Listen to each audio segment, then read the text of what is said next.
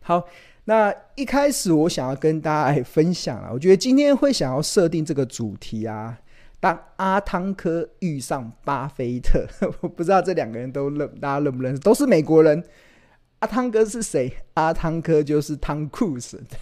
最近大家不知道有没有在疯这部电影呢？哇，最近这部电影真的是卖座的强强棍，对啊，这个在台湾上映没几天，已经突破亿元的票房。那甚至这个呃，大家有看这部电影吗？汤库斯捍卫战士独行侠，对啊。那为什么阿汤哥会跟巴菲特扯上关系呢？我觉当然有关系啊。我觉得这个当阿汤哥啊遇上巴菲特啦，这个主题啊，我觉得刚好也可以带给我们呃投资人一个很好的一个思考的一个方向，因为我们可以从巴菲特的一些动作。甚至从这部电影里面的一些情节，让我们去了解投资这件事情，我们要怎么去看待？投资这件事情要怎么去看待？对啊，对啊，谢谢同学的回馈。同学有说，呃，呃，听了老师正确的观念。然后买的股票晚上睡得着，而且也不看盘也能够安心，对啊，这就是我的宗旨嘛。我的宗旨就是教你不看盘也能够安心赚大钱。那不止我，我教他不看盘是。美国股神巴菲特也从来不看盘的，为什么要看盘？你看盘的目的就是只是追着小狗跑而已。我们我们真正的研究的重心不在于每天股价的波动，那都是小狗跑来跑，小狗想怎么跑就随它跑嘛。那我们真正研究的重心就是放在主人身上。我们只有去研究主人的企业价值，只有去研究主人他所面临的产业的一些状况。那自然而然，你在投资的时候，你会更加的能够安心，最后才能达到买的安心、抱的放心、赚的开心这样子的一个目标嘛。好，那重新回到这个呃，当阿汤哥遇上巴菲特，对吧？遇到巴菲特，呃，大家有看这部电影吗？然后，呃，如果有看的，可以按。回答一哦，我没有看的回答二，或者是准备想去看的可以写三这样。我发现最近还蛮多的这个同学啊，有些有些同学都跑去看，因为呃呃还蛮开心的。因为为什么要看电影呢？就我我个人的习惯就是台股崩盘的时候去爬山，去看看青山绿水，哇，看看青山绿水，心情会好一点。那台股如果闷闷不乐的时候，那个寒就是都。都不太动的时候，或者是那个大家好像有一点那种窒息量的那种感觉的时候，怎么办？去看电影啊，去看电影，看电影去那样声光效果震撼一下，对啊，其实人生有很多美好的事情啊，对啊，有三三三，哎，所以很多同学是准备去看哦，像陈陈慧勋，呃，陈慧琴同学说要三，准备去看，然后王亚平说二没看过，无名是准备去看。无限可能，吉米、王玉林，呃，呃，无限可能的吉米都是看过的，对啊。其实这部电影，其实我觉得还，当然它的剧情啊，剧情其实严格来讲，其实就是美国好莱坞式的剧情嘛，好莱坞式的剧情就是，呃。好莱坞式的剧情，就最后都有 happy ending 这样子。那当然，我觉得这里面有几幕啊，我觉得像台湾的观众应该会蛮开心的。就是我们看到那个阿汤哥啊，他他有一幕是阿汤哥穿着背穿着印有中华民国国旗的夹克，哇，那个大家看到这真的蛮振奋的。那这这这个夹克叫 T one，这个 T one 那是在一九八六年的时候。呃，捍卫战士第一集的时候，阿汤哥常穿的一一个夹克，当时也这个夹克也大卖。那我觉得现在不一样的是，一九八六年那个时候的中国大陆还没有崛起，还没有成为现在军事或者是经济的大国，所以好莱坞拍这种电影啊，其实比较不会有太大的争议性。但是二零二二年的今今天，哇，中国大陆已经崛起成为一个世界大国了，对吧？那。好莱坞的电影竟然还还容许放穿着中华民国国旗的夹克，我觉得这个这对台湾来讲真的是一个蛮振奋的。当然，那这一方面也反映了这几年全球的呃，不管在政治或者是在产业，甚至在商业上，感觉有越来越多壁垒分明的状况啊，尤其在呃美国前总统川普在打这个中美贸易战之后，似乎也可以看到，虽然新的美国总统拜登好像想要结束这个中美贸易战，但是确实可以感受到未来的世界可能会越来越壁垒分明，壁壁垒分明，尤其现在目前俄罗斯又加入呃俄罗斯。兴呃兴起了这个乌克兰战争之后，那当然全球这个西方世界，这个以美国为主主美国为首的这个西方世界，跟以中国大陆跟这个俄俄罗斯为首的这样子的一个呃东方世界，好了，我不知道用什么世界来形容。那会或许未来的很多的状况会更加的壁垒分明啊，对。那不管不管怎么说啦，觉得我觉得。这部电影其实，我们来看它目前的状况，然后也要回到投资这件事情啊，回到投资这件事情，蛮好看的，这部电影算蛮好看的，对吧？好莱坞式的电影情节，Happy Ending，然后很多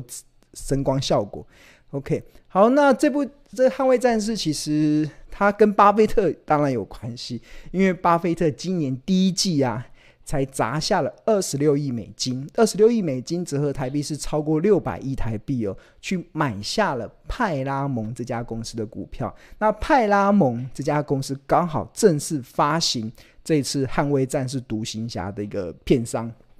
那我们看到。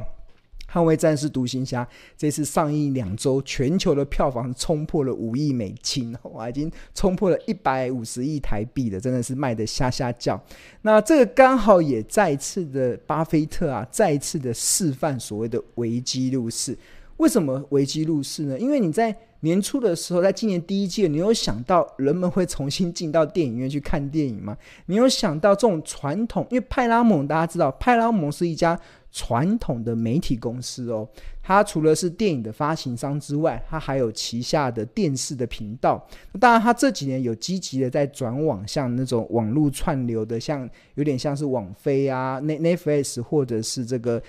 D，就是这种呃影音的平台。但是它基本的营公司的营运都还是来自于电视的频道，还是来自于这个呃电影的发行，对吧？那这个基本上是一个非常传统的一个媒体，但是巴菲特竟然在今年的第一季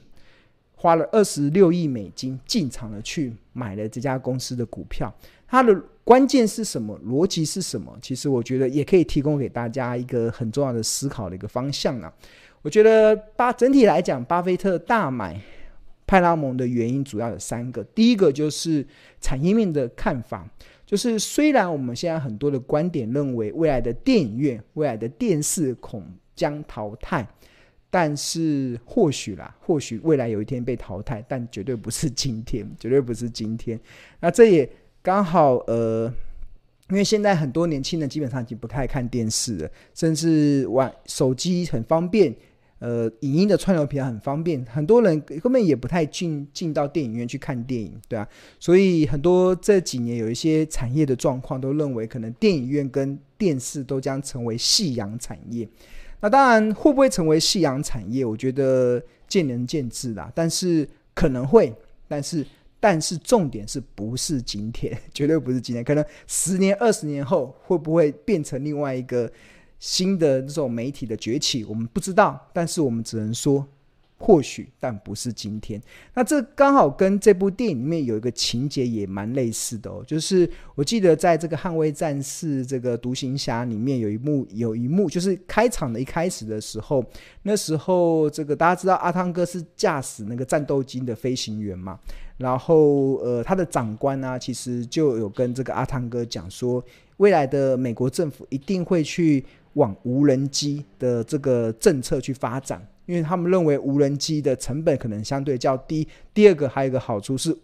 无人机不会不听长官的话，对啊，很多像阿汤哥这种英雄主义者，他可能常常不太听长官的话，对啊。所以，呃，这个长在电影情节里面，就长官就直接跟阿汤哥讲说，呃，未来无人机会取代战斗机的驾驶员。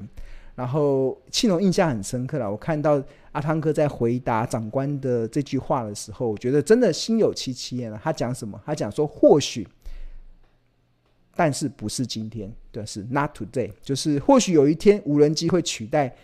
驾驶呃驾驶员驾驶战斗机，但是呃，或许未来，但是不绝对不会是今天。换言之，它还是有它的驾驶员，还是有它的价值。相同的，我们在看巴菲特在买这个派拉蒙啊，这个电影的发行公司，在买这个电视的这个呃制作公司的时候，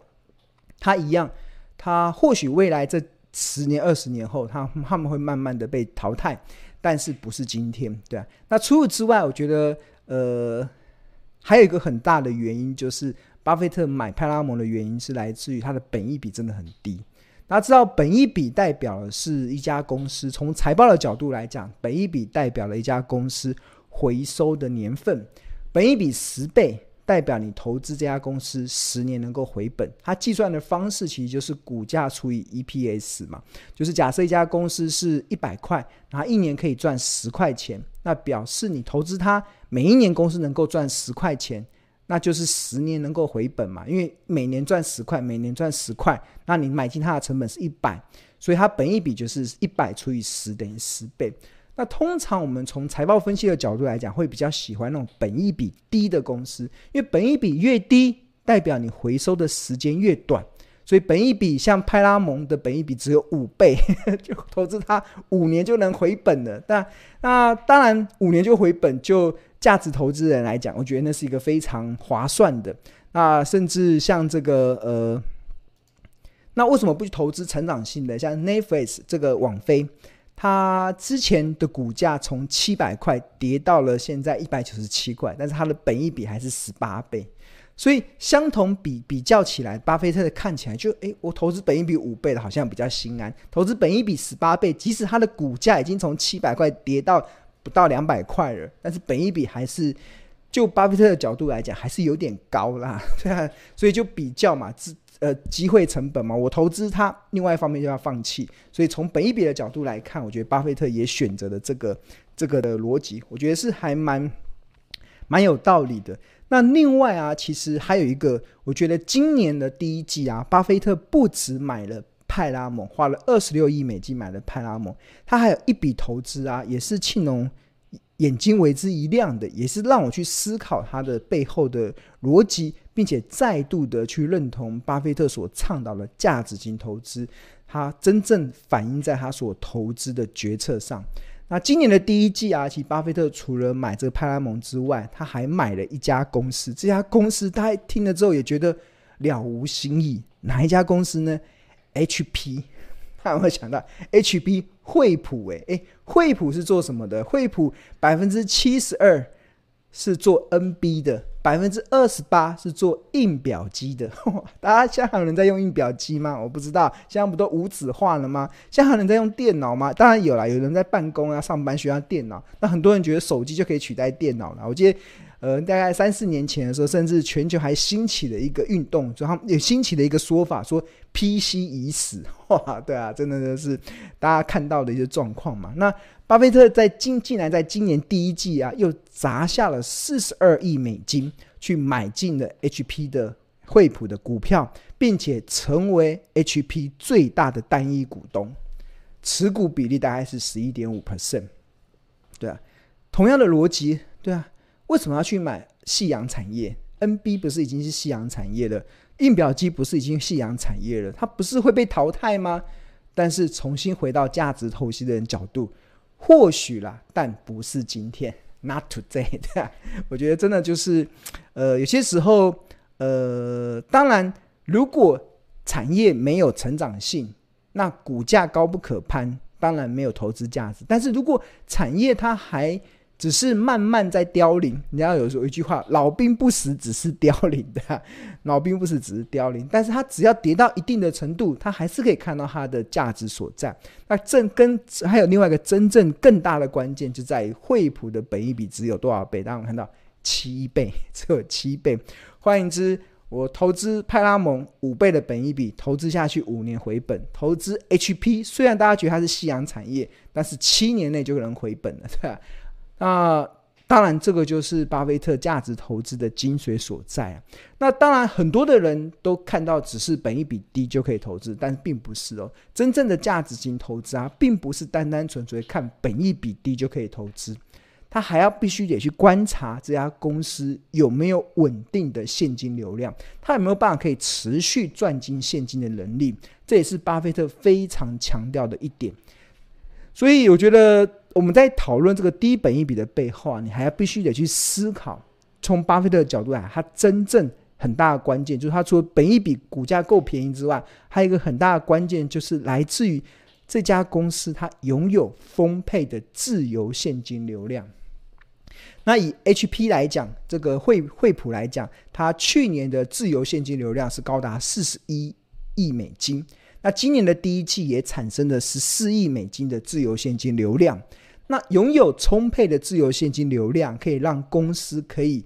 买回大量的库藏股跟配发现金股利。这个才是巴菲特真正看重的地方，就是一家公司它拥有丰沛的自由现金流量，它可以让公司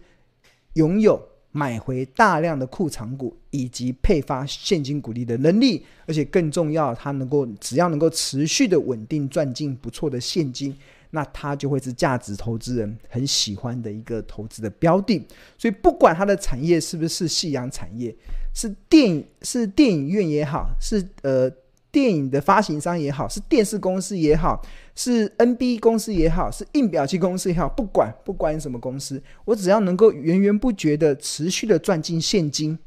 那我公司拥有丰沛的自由现金流量，那加上我目前股价很便宜，它就符合价值投资人的一个首选的标的。原因是什么？因为拥有丰沛的自由现金流量，可以让公司有能力可以买回大量的库藏股，让公司有能力可以不断的配发现金股利。那这个对于投资人来讲，就拥有非常好的一个呃护城河，有一个很好应该说进可攻退可守的一个条件。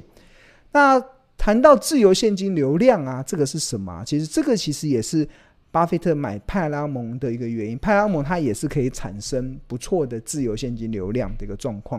那所谓的自由现金流量啊，它的计算的公式啊，其实是一家公司营运活动的现金流量，然后减掉资本支出。所谓的资本支出，代表可能公司为了要赚。未来能够获取利润，我必须可能去买设备，必须得更新设备，我必须得买土地所产出所所做的一些投资的部分。那自由现金流量的计算的方式，就是公司营运活动的现金流量之后，我我这些赚的钱不不光是我完全赚的钱，我还要扣除我投资未来的钱。假设一家公司赚了一百块进来，但是我要投资未来，为了要维持未来能够赚一百块的能力，那公司可能要砸两百块做资本支出，那这个算赚赚钱吗？从 EPS 的角度来讲，公司是赚钱的，税后净利角度赚钱，但是从价值投资型的角度来看，它是不赚钱的。为什么？因为我赚一百块，却花两百块去做资本支出，为了去赚取未来只赚一百块的能力，那这个就是很明显的这种产业杀价的一种恶性的循环。那有没有这种公司？有啊，还蛮多公司真的是赚一百块，花两百块去维持隔一年赚一百块的能力。那这样恶性循环的结果就是不断的增加公司的负债，要给跟一直跟银行要钱嘛，要么就是跟股东要钱办理现金增值，这样。那所谓的自由现金流量，就是我公司赚一百块之后，那我投资未来的一些设备啊，投资更新设备的资本支出，可能只要十块钱。那九十块就真正的赚进我的口袋里。那公司赚了这个九十块以后，它就可以有一些运用。一般的公司它能够盈余的分配啊，主要有三个，就是我一年度公司赚了钱，它主要有三个运用的方式。一个就是再投资，就资本支出嘛。那通常这种成熟的产业，它的资本支出已经不用太高了，它就可以持续的赚进现金，所以它再投资不高。那第二个就是还钱，还钱。那通常这种成熟的公司，它财务结构也相对健全，因为它根本不缺钱，它根本不需要跟银行借钱，那所以它就可以做第三件事情，回馈给股东。所以我跟大家复习哦，一家公司它的每一年的盈余，它可以怎么运用？有三个方式：再投资、还钱、回馈给回馈给股东。那对于一家拥有丰沛自由现金流量的公司而言，他可能不太需要再再投资的，也不太需要还钱，那他就可以回馈给股东。那回馈给股东可以有两个方式，一个就是提高现金股利，配发现金股利；另外一个就是实施库藏股，去维护股东权益，对啊，好，这个就是我们要今天给大家分享的这个自由现金流量的一个概念啊，对啊，这也是巴菲特在今年第一季会买派拉蒙，今年第一季会大买 HP 股票一个真正的关键。好，所以在财务报表中，其实有一个很重要的一个呃指标啦，叫做自由现金流量。那这个自由现金流量其实是呃比较没比较少在台湾的股票市场中讨论，这个比较像是美国的资本市场比较喜欢用的。那不过今天庆荣帮大家稍微整理了一下台股啊，有哪一些的标的是。每股自由现金流量最多的就是我拥有丰沛的自由现金流量，大大家就可以拥有丰沛的自由现金流量，它就可以有两两件事可以做。第一个就是可以大量的买回库藏股，第二个是就是可以增加配发现金股利的一些条件。那台股中，呃，哪些企业就是以今年的第一季？当做一个近四季的一个参考的话，哪一些公司它这个呃拥有比较多的自由现金流量？那就在整理一张表里面。我本来想说，如果在线人数超过四百人再公布这张表的，不过现在好像最近大家可能冷清冷清的，对啊，诶，大家多多分享了。我们来我们来跟大家讲好了，呃呃。从现在目前在线人数是三六六嘛，然后如果我们到四百再 分享这份名单好了，对，